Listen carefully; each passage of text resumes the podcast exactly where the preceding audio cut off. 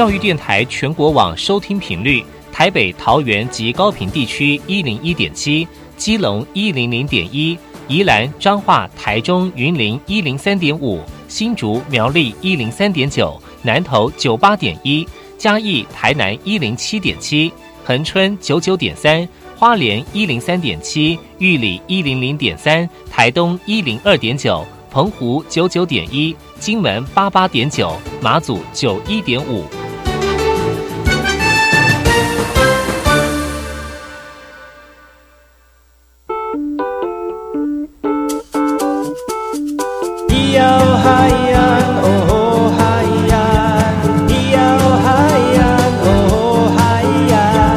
说传统就不能流行？唱古调也可以很嘻哈。我们来听听部落的声音，接收最新的部落脉动、原住民的讯息、新闻以及最新的流行脉动，只有在把右的后山部落克。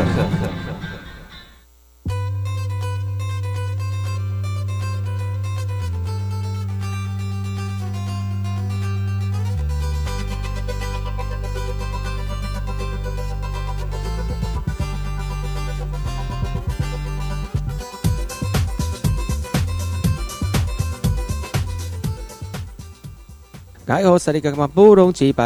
家好，我是把右，欢迎各位族人朋友再次回到每个礼拜六、个礼拜日的早上十点到十一点，加入广播电台花莲分台 FM 一零三点七，把右主持的后山部落客。继昨天后山会客室邀请到马上来跟大家分享他的生命故事之后呢，今天的后山会客室继续邀请马上来到节目当中来跟大家分享他一路走来的心路历程。虽然脚不能动，但是透过他的双手能够打篮球，能够跳舞。所以不要错过今天的节目喽。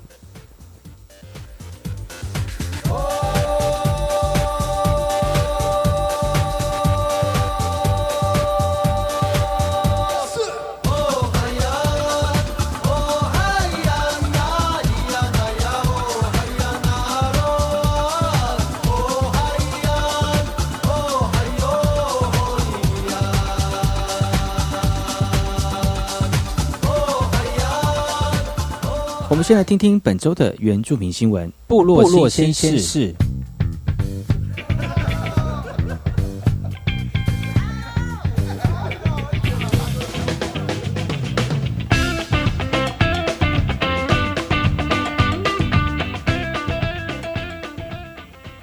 今天第一则新闻来自于花莲市的。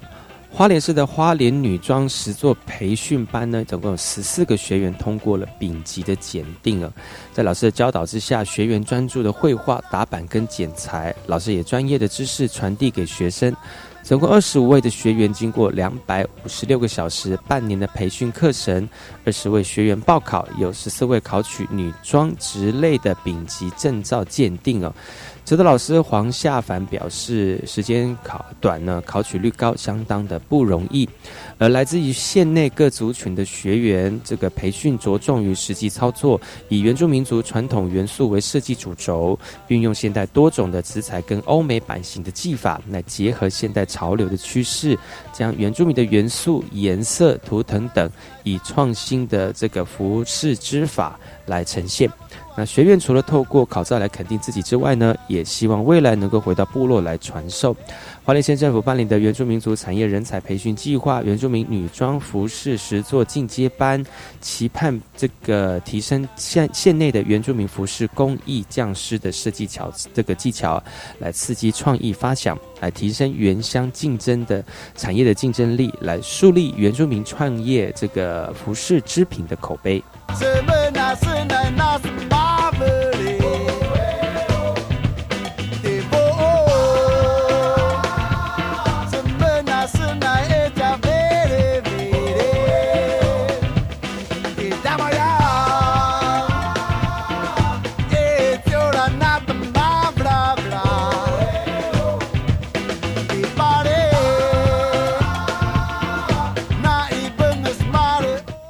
来自于屏东市的讯息，为了要翻转地方的创创生呢，屏东培育的传统技这个积极人才。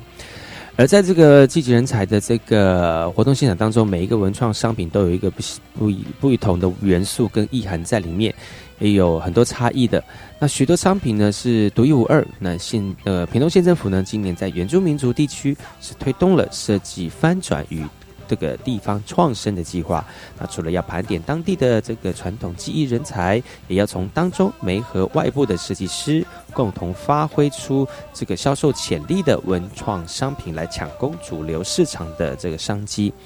而屏东县政府今年也在原住民族地区推动了设计翻转与地方的创生，来结合屏东这个传统技艺人才的培育计划，也盘点在地的原住民工艺师，希望透过在外部设计师的合作，来打造主流市场可以接受的文创商品。而这次总共有九个工艺师来参加设计翻转哦，那将这个传统工艺来转化成亲子的服饰、那时尚的家具以及生活的商品，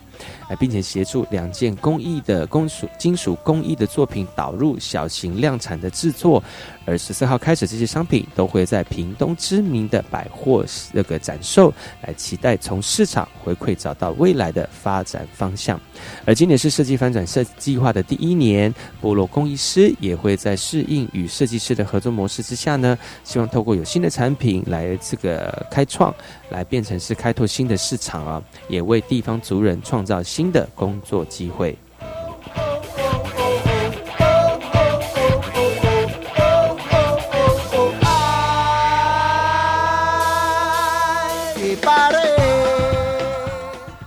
这则新闻来自于台东卑南的夏槟榔部落，发起了这个呃拜访部落的这个活动，来凝聚向心力。维系卑南族群各个部落之间的友好关系，台东夏槟榔部落发起了用歌谣连接部落的活动。大家透过交流，把过去老人家吟唱的歌曲再度的分享，一同的唱出。下槟榔部落族人是在十月十二号的晚上，在台东出入部落举行这样的一个活动哦。那希望找回部落呃彼此久违的情感，并且透过歌声来换取族群文化的记忆。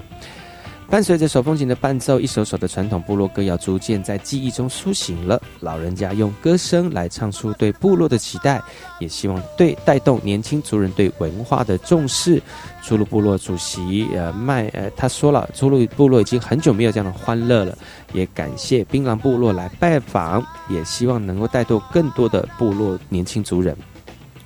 族人说了，这样的活动带动了族人对文化的重视，也找回部落彼此共同的文化记忆。未来希望有更多人来投入这样的行列，让卑南族文化能够永续的传承下去。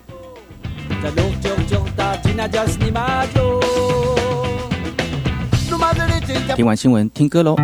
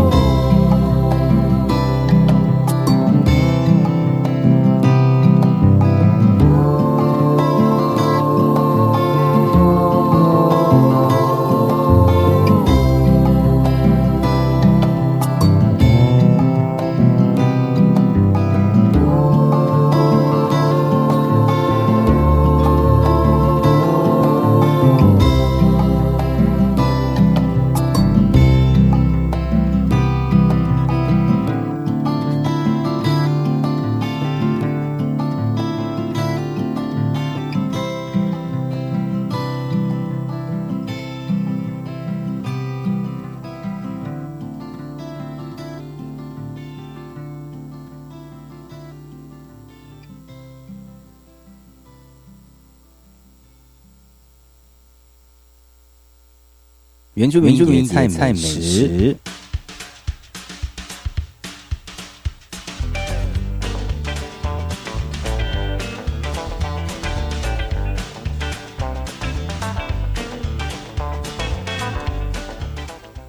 今天的原住民野菜美食要跟大家介绍的是加东，加东的这个阿美族名叫做萨古。加东呢是雌雄异株的植物，但除非在开花的时间或结果期，一般人是无法辨别雌雄的。加东的雌花属于子房下位花，所以在早些开花的时间，花朵下方就已经有小果实存在了，相当的可爱。也颇具有这个雌株、雌雄株的这个辨识啊。虽然花后更迅速的结果，但果实成熟的非常的慢，一定要等到冬季才会成熟。果实孕自孕育到现成熟呢，至少掉落或干瘪，至少要超过三季以上。所以要认识这个雌家冬树，一年大概有一半的时间都不成问题。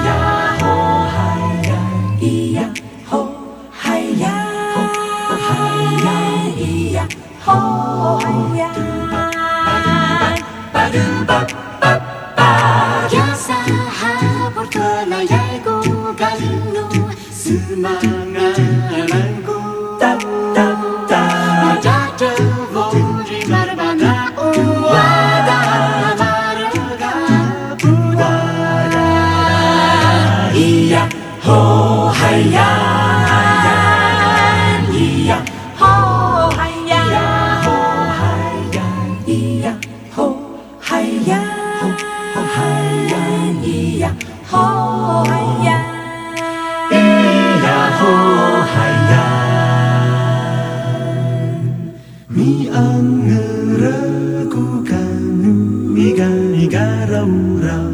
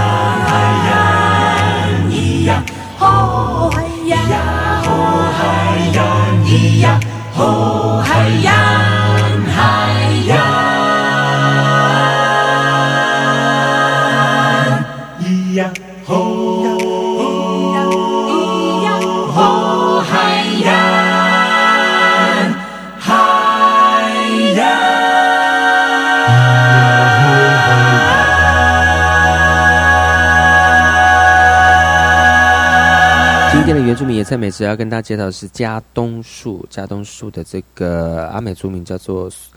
这个萨古尔。家冬虽然是半落叶型的植物，但这个落叶时间非常的短暂，而且不明显，一般人多视为是常绿树。而它落叶之后呢，不久又萌发新芽了。那新芽透明嫩绿，十分娇肉，一旦伸展开来，花芽便接着形成了。而每年十月之后呢，家冬的果实就会相继成熟，果皮由绿色转为茶褐色，同时果汁增加，色味降低，也就是采熟的时候了啊。那很多老人家在小朋友小朋友的时候呢，每当家冬成熟的时候，就常常躲在树下，看着一群的白头翁、绿眼秀在这个树上大快朵颐。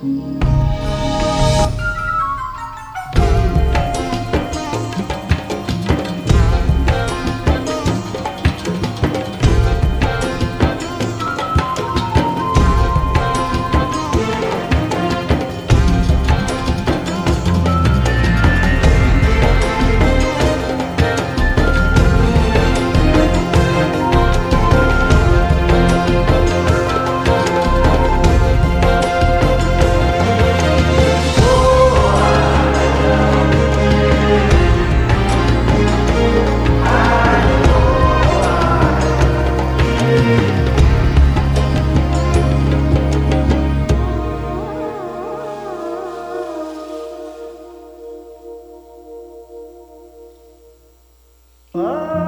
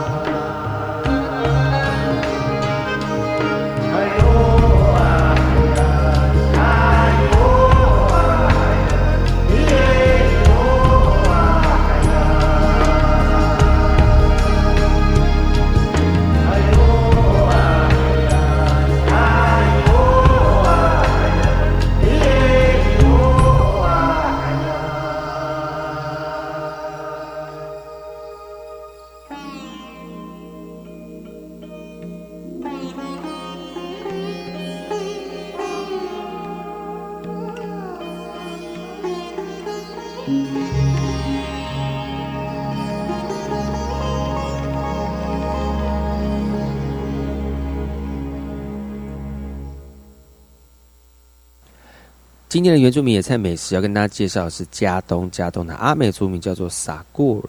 生吃加东的成熟果实，它的涩味也许会让人受不了。不过，如果将它串成成熟的果实，用水洗净沥干之后呢，再加盐或者是糖腌个两三天哦，就会变得非常的好吃。而且这个是老人家的吃法，所以奇怪，如果把这个坚硬果实在这样酿过之后呢，就变得非常的松软。不但果肉入口即化，色味尽失，口味真是了得啊！很多老人家在小的时候呢，就会把这个嫩芽当做野菜吃。事实上呢，它的功能还不少呢。现在偶尔可以看得到大家来吃这个加东鸡哦，土窑鸡或蒜头鸡，它是用民间的药膳。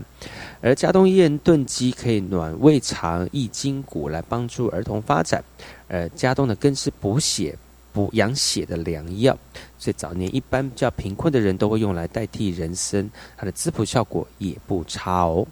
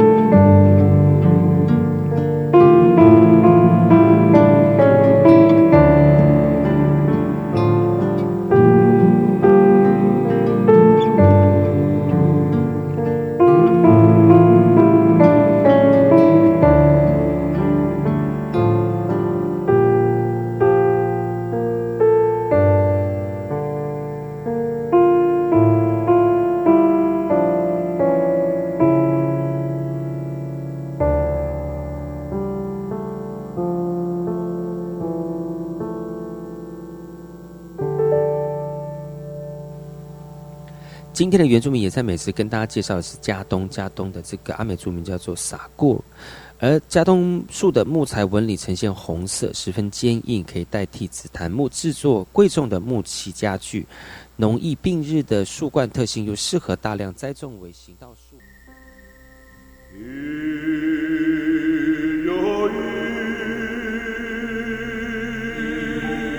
花东纵谷，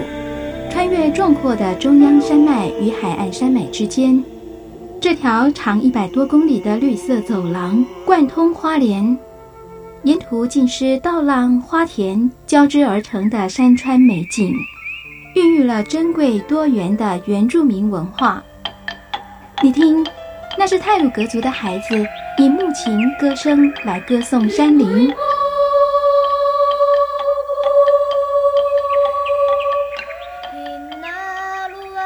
是阿美族的孩子活泼热情的歌舞表演。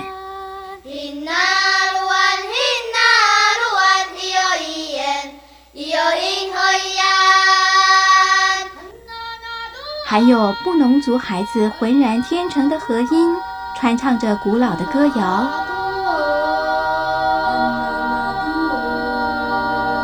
他们是花东纵谷的天籁。教育广播电台花莲分台，记录花莲最动人的声音。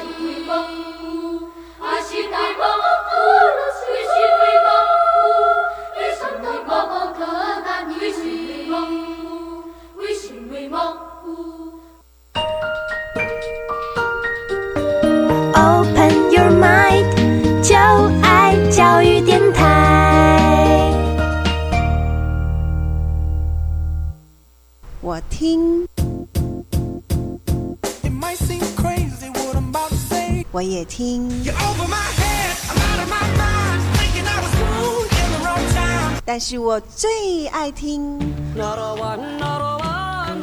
马佑主持的后山部落客。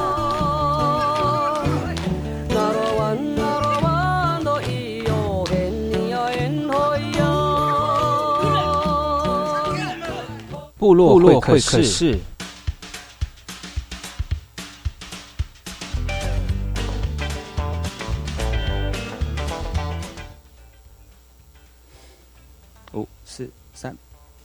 哎呦，萨利格干嘛布隆杰巴嘎咕！大家好，我是把佑，欢迎各位族人朋友再次回到把佑每个礼拜六跟礼拜日的早上十点到十一点，教育广播电台花莲分台 FM 一零三点七所主持的后山部落客，继续延续昨天邀请的生命斗士，我们的马少，呃，来自于台东成功独立的这个青年哦。透过他自身的这个经验呢，呃，生命的经验呢，影响更多人哦。透过呃他的经故事分享，昨天讲到他从一年级到五年级呢，呃，生活真的是很坎坷哦。但是透过爱跟家庭的支持呢，虽然辛苦，但是呃也继续支持他一直到国小毕业哦。但是他，但是马上我想请教一下，就是说，你好像六年级有到另外一个学校，呃，还针对你的生生活跟你跟你身体这样特殊的状况。来做学习嘛，哈，是什么？为什么样的机缘让你去这个学校？呃，可能就是我们家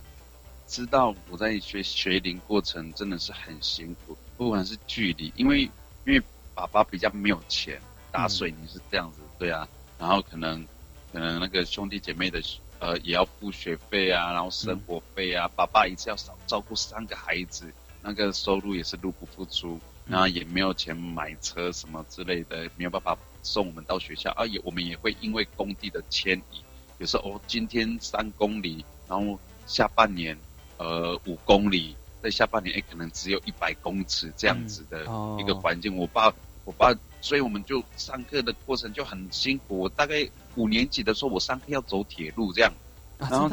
对我要走铁路，就是就是我们可以在电影里面看得到的那一种。就是会有小朋友拿着一根草啊，走铁轨，然后再挥那个草啊，然后边走边唱歌。我是边走边流汗，然后拿着两个拐杖还要背书包，很累，超累，而且也危险。那可能家人就觉得，嗯，真的不行，一定要找到一个适合我的学校。终于在我六年级的时候，到了彰化仁爱实验学校这个特殊教育，对，它叫实验学校嘛，所以它实验很多孩子，包括我其中一个。嗯，所以你被实验，你实验成功了吗？实验呃，成 我算是一个，我算是一个实验的 例子，不错。的例子，对，也是有失败的啦。嗯，所以你在那边待多久？我待到高中三年级毕业，都在那里，从国国小六年级、国中国小六年级、国中，然后再考直升到高中三年级，因为没有升年嘛，那时候才九年国教。嗯，所以那个时候，你你你进六年级进去之后，你觉得有没有跟你之前一年级到五年级有很大的差别？真的差太多了。第一个差太多的就是全部的人都跟我一样，都在坐在轮椅拿着拐杖，嗯，所以终于发现不会有人在欺负我。那时候一进去很兴奋，可是最大的障碍就是必须离开原生家庭。嗯，那时候离开原生家庭的时候，呃，我爸爸妈妈正式离婚。那时候我以为他们离婚是因为我，对，其实那时候我很自责。不过后来继续生活的时候，发现我慢慢的必须要学着做独立。我的爸爸妈妈那时候已经不再来看我了，嗯他们用另外一种方式在教导我，就是让我去不再学着做依赖。在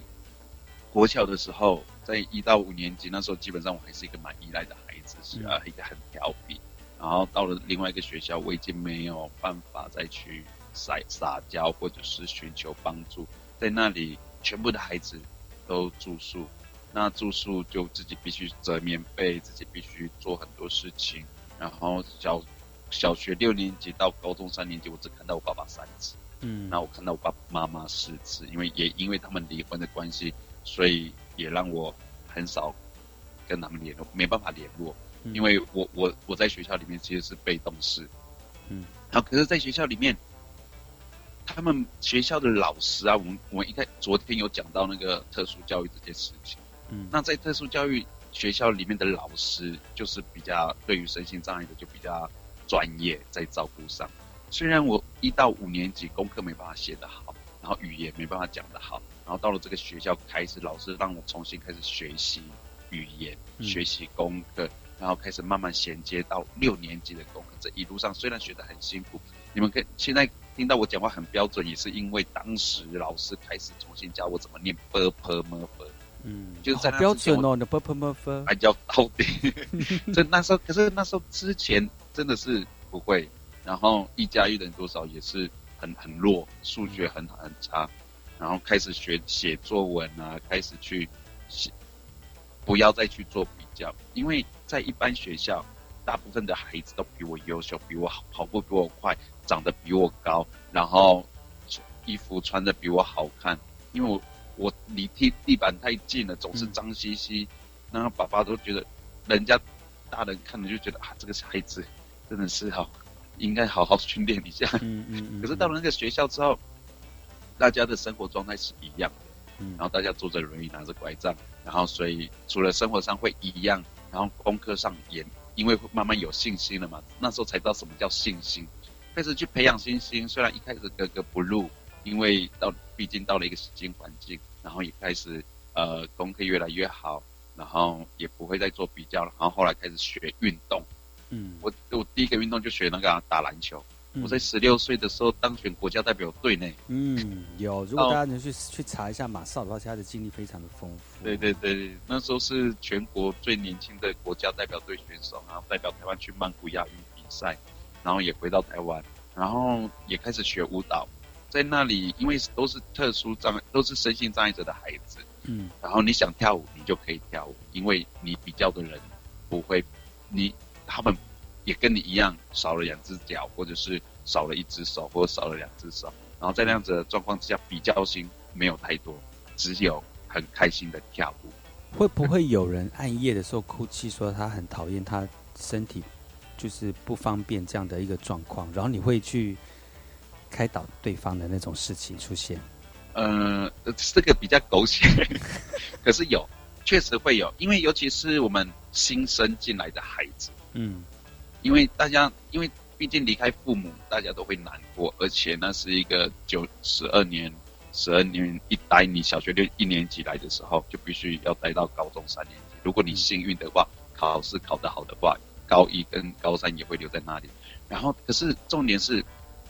为什么会比较少？因为很多哥哥姐姐会回来照顾你，就是比如，因为我们是通铺嘛，通铺我们不会让国小一年级的同学就睡，就全部都是国小一年级，没有，他们就会国小一年级，然后一个国小，一个国中，一个高中，然后这样子分配，然后里面会有一个寝室长，寝室长呢会准备照顾整个一间四个的孩子，嗯，对，然后然后然后大家都会互相照顾，因为大家都是不一样长辈的孩子。嗯，然后我们有那种脊髓损伤的孩子啊，他的屁屁股褥疮，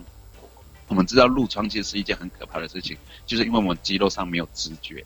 然后然后可是是可是那个屁股那边因为坐轮椅，整个一大块的肉，大概我拳头这么大的肉都被削掉，嗯因为它化脓。嗯然后我每天都会，因为他是我宿舍的呃孩子，嗯然后我每天都要去帮他清洗他的他的肌肉，然后帮他换药，帮他换尿布这样子。可是为什么我们会这样子做？因为老师也是这样子照顾我们，嗯然后老师就会告诉我们说，你必须这样子去照顾你的孩子，要照顾你的呃室友。然后其实，在那里的训练，除了人格，除了功课，然后还有一些生活上的琐碎，呃，老师都会用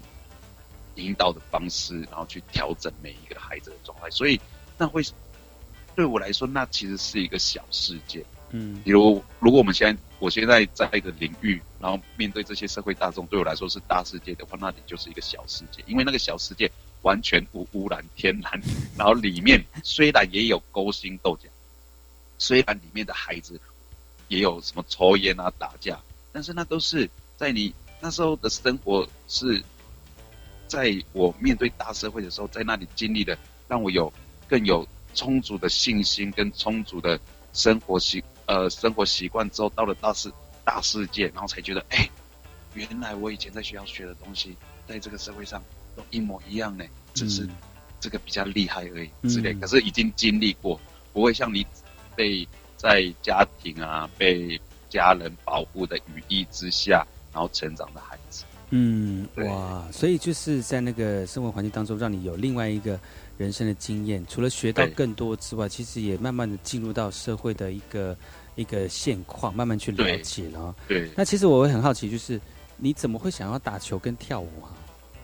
啊，打球这个也是一个辛苦的事情。嗯我记得在我小学六年级刚进入那个学校的时候，我们的篮球队是整个学校里面最很每一个人都很壮哦，跟牛一样，嗯 里面都很可怕。然后那时候看到他们在那边打球，我就觉得我是不是也是可以跟他们一样？因为男生嘛，嗯那时候小学六年级就很热血，然后玩的就是什么呃跑来跑去啊。因为在进入学校之前，我们根本就没办法摸到球。嗯因为在在一般的学校，同学们玩的是躲避球、篮球、棒球。嗯好，我要去打篮球啊，我怎么可能？对啊，打球对你来说，对对对对啊，对啊对对这，是一种天方夜谭吧？那你到你到那边六年级之后，你就真的有碰到球，就很想去碰，就对了。很兴奋，真正的，因为在以前的学校打棒球跑不了，打篮球也投不到，然后打躲避球躲不掉，小学就是这样。然后到了我们那个学校里面，什么球都可以打。我开始我就选定一个篮球这个事情，因为篮球你必须要在篮球场上奔跑嘛，运球啊。然后而且我喜欢一件事情，其实会一直做到底。然后那时候我最喜欢就是听到女同学尖叫这样。嗯，所以就你们学喜校的女同学看到你打篮球，也是会在旁边尖叫的。会呀、我们学校就会，我在哎真正打篮球，然后全校不是全校啊，我们全校会一年有办一两次的那个篮球比赛，这样，所以我们学校的最热的运动就是篮球，然后学校的人就会在二楼的看台啊，或者是一楼的看台，嗯然后这边替替喜欢的选手加油，这样子。就那就是个那个时候小时候你也是个热血男儿嘛，哦，对对对，一般的对小人臭男生啊，臭男调生。皮，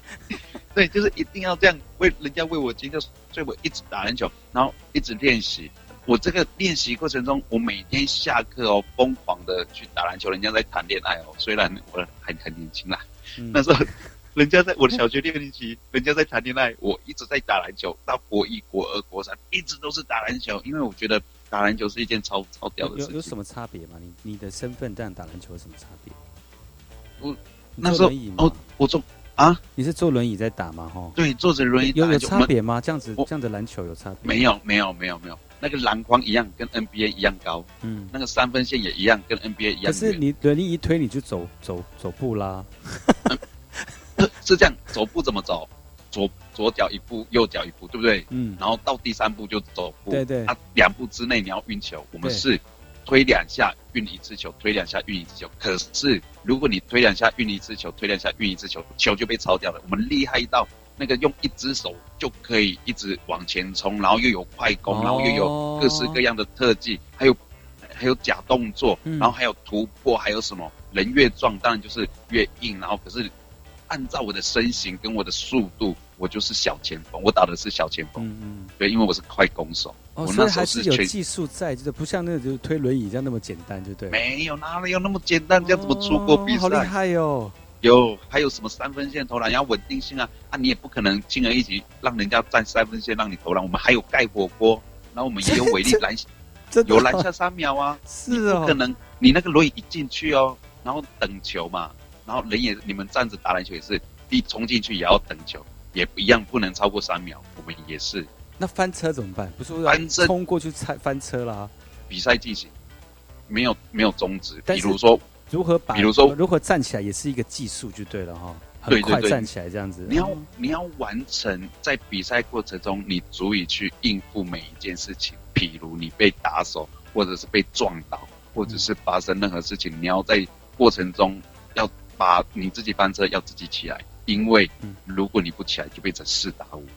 嗯，对吧？对。然后你一定要起来，然后你不能输，所以你必须练习跌倒之后怎么爬起。哇，这个比一般的篮球还要辛苦哎。很辛苦啊，而且你还要运球，我就觉得哇哇，那你要运球，你还要推轮椅，对你还要怕被人家撞。那你如果你运球运太多次就被人家抢，哇，对，好难都不行，哦这些都不行。而且而且我的我的篮球技术是怎么练来的呢？嗯，因为跟听众朋友应该可以看得到，其实马少长得有点帅，然后可是 重点就是因为长得太帅，然后有在打篮球的时候，不是不是在打篮球的时候，篮球队的同学很讨厌你，然后都会拍那个很弱的跟你一组，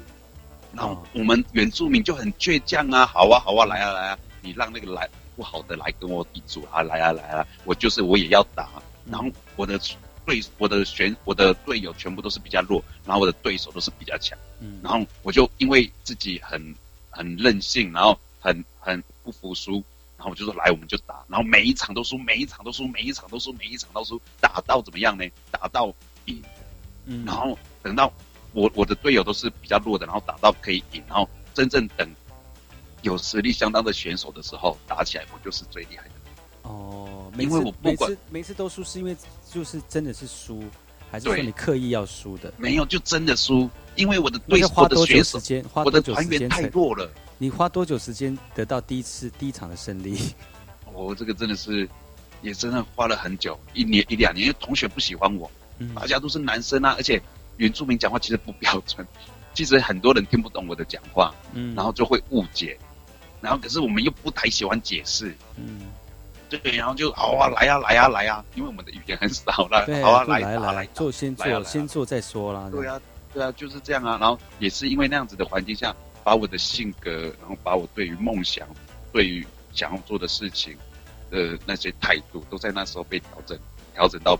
一个一个状态。然后即使是在逆境的时候，我也会很坚持、很努力的去把它完成，不管它的结果是输还是赢，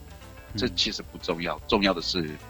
我喜欢做这件事情。嗯然后后来一样，除了打篮球，后来我不是有去跳舞吗？对，那时候哦，我也超崩溃的。基本上我不喜欢跳舞呢。那你怎么会被叫去跳舞？那个老师就觉得哇，曾志强你真的是太调皮，因为在打篮球的状态就知道，其实我是一个很不服输、很调皮的孩子。嗯然后他就觉得你还有力气，还有一些一些，因为如果我不去跳，我不再去参加活动，就会去欺负别人这样。糟糕，爆料了。然后所以老师老师就把我抓去跳舞，然后我有好几次哦，逃跑哦，死都不跳哦，然后躲在宿舍还被广播，嗯。然后全校的人都知道谁是郑志强这样，嗯。然后还超红的，每天都要被广播，然后你又啊，我又怕丢脸，啊怕丢脸，啊还是去好了啦，等下又被广播，然后什么之类的，然后可是像这样子的态度被逼着去，其实会，其实学起来也是不是心甘情愿，嗯。对，然后就在那边扭扭捏捏，为什么不想跳？因为我觉得跳舞是女生的事情，嗯对，然后你在上舞台上，我是 man 呢、男子汉，球场上奔驰跑来跑去，改活过。我是这样子的人，我应该打篮球，我干嘛来跳舞？这样子，嗯，你需要然后后来女生尖叫的那种。对对啊，我是要那一种，我干嘛来跳舞？然后等一下人家笑我怎么办？我跳不好怎么办？然后也是因为这样子，老师一直叫我跳，一直叫我跳。然后后来是在有一次我去表演，然后我们我老师跳完之后一定会带我们去表演，要不然我们跳舞也没有目的，这样子学生也会没有一个方向性。然后那一次被带去表演，表演完之后就有一个慈济的阿姨啊，就跑过来流着泪啊，在我眼前面掉眼泪，我嗯傻眼吓到，我不是跳个舞而已吗？然后他就说，他说你你你跳舞真的很棒，我希望你可以持续跳舞，然后因为你跳舞的能量带给很多人希望。那时候嗯基本上我听不太懂那个阿姨在讲什么，我是觉得她是发生什么事嘛。回去慢慢长大，到我这年少轻狂，你年少。对呀、对呀、不懂啊。到了慢慢长大，国二的时候才发现，哎，我好像跳舞真的跟人家不太一样。然后被回馈，然后被说就是呃，志强你要继续跳，然后你应该要怎样？那时候才知道跳舞能，我的鼓啊，能散发一些正能量的东西去感动到别人。那时候嗯比较懂事，就知道啊，好，那那原来原来那个阿姨讲的意思是这样。对，原来原来是这样子。然后后来我也后来开始，其实大家也看到我长得蛮帅的嘛。就是如果跳舞的时候，基本上没有人要跟我跳，就是因为大家都看我。一度我整个舞蹈队解散，只剩下我一个人。为什么对？，年少轻狂嘛。哦年对，就是你舞就是要这样跳，我教你，因为我们没有老师，我们的老师到我国二的时候就离开了我们舞蹈队，老师去别的学校教课、教教教东西，然后导致我们学校已经没有舞蹈队，只剩下我一个人，我就背着那个音响到处找团员，嗯然后从那个时候开始，你不是很排斥跳舞吗？怎么背着音响去找团员？那时候已经国二听得懂那个阿姨讲的话啦，哦所以要坚持啦。嗯然后那时候比较成熟，然后又是一个人生的改变，因为那时候我才国二，嗯然后我就必须自己找团员，然后必须第一次，因为打篮球很凶，撞来撞去，我就是要赢。可是你打跳舞蹈没有，你没有团员跟你跳舞，你什么都不是。然后那时候我就背着音响，然后呃去找可能喜不喜欢我的人啊，找的还不错的人说，哎，你可以跟我跳舞吗？然后他们就说干嘛跟你跳舞了？你要怎样怎样？然后就低声下去跟他讲说，好啦，对不起啦，以前真的不是我故意的。那那嗯我觉得跳舞还不错，你想不想来试试看？开始这样子慢慢找团员，然后才开始把又把舞蹈队组起来，不然没有人要跟我跳舞。嗯然后那时候我才知道，呃，妥协跟坚持的差别，跟最后得到的代价的那些差异会是什么。所以那个时候多大？国二，国二哦。哦国二就知道什么叫低声下去，因为我想要跳舞这件事情。嗯，所以你是自己有那时候就已经有想法，然后面面对自己的想法，然后那些那些目标，然后你对往那个目标前进，这样子。那时候我记得我在国二的时候，我就有一次我就跟我的学长，因为他也是他是也是篮球队，然后也很帅很壮，这样比我壮，然后很厉害，然后然后我就说，哎，呃，学长，我们我们现在你可以跟我，我们可以一起跳舞吗？我希望在未来，那好像邀请女朋友这样，反正低声下气，那打篮球的很凶啊，一呃学长，我们可以一起跳舞吗？我希望在未来我们可以到台北，然后跳舞给别人看，让大家喜欢我们。然后他就说：“哎，真的讲你不要傻了，没有人会看那个坐着轮椅的人跳舞，然后没有人会去听那个坐着轮椅的人唱歌，你不要傻了啦，嗯你这个事情做不好的啦。你我觉得我不要跟一个笨蛋在一起。”我那时候听到超级心碎的，可是没办法。然后其实一直被人家讲，就是真情你不可能，你不要。而这件事情也没有多厉害，嗯啊，但是后来我因为我自己我知道，我冥冥之中知道做这件事情可能会改变我的人生，当然我也不是很确定，我只知道我站上舞台，很多人会为我掌掌声，嗯而台下的人有些人会被我感动，因为学校每年都有安排巡回演出，嗯然后我都知道我的功课是什么，我的事情要是什么。人家人家进训导处哦，都是被骂哦。我进训导处都是那个那个嘉奖啊、大功啊、大国不是呃不是大功啊大功，嗯然后进训导处，然后都会都会都会有很好的成绩。然后我就觉得，嗯，这件事情如果真的是不做的话，我应该会后悔。嗯，对，也没有退路啦，对不对？没有没有退路，因为我不做，没有人要做啦，嗯在学校，对啊，嗯嗯嗯嗯，今天呢很高兴能够邀请到马少来到节目当中，来自于这个台东成功都立部落的青年哦，哎他用他自身本身的一个经历来影响很多周边的人。呃，透虽然他身体不良于行，但是呢，在这个求学跟面对人生的一路上的过程呢，其实有很多的经验呢，可以提供给所有收听或收看节目的朋友们哦，有一个生对生命的尊重。其实才这故事还没有讲到他现在出社会，因为他他还没有高中毕业，对还没有高中毕业 但是人这个人生的经历过程当中已经如此丰富跟精彩了哈。因为时间的关系，所以没有办法再请马耀再跟大家分享。下次有机会再请马耀来到节目当中来跟大家分享更多在这个人生生命过程当中，如何把正量、正向跟爱嗯堆叠成一个。虽然不良于行，但是一个呃，但是面对人生是一个非常有呃正向态度的一个过程哦。那我们谢谢马少，希望下次再来节目好吗？谢谢主持人，谢谢定会的。谢谢，下次见，拜拜。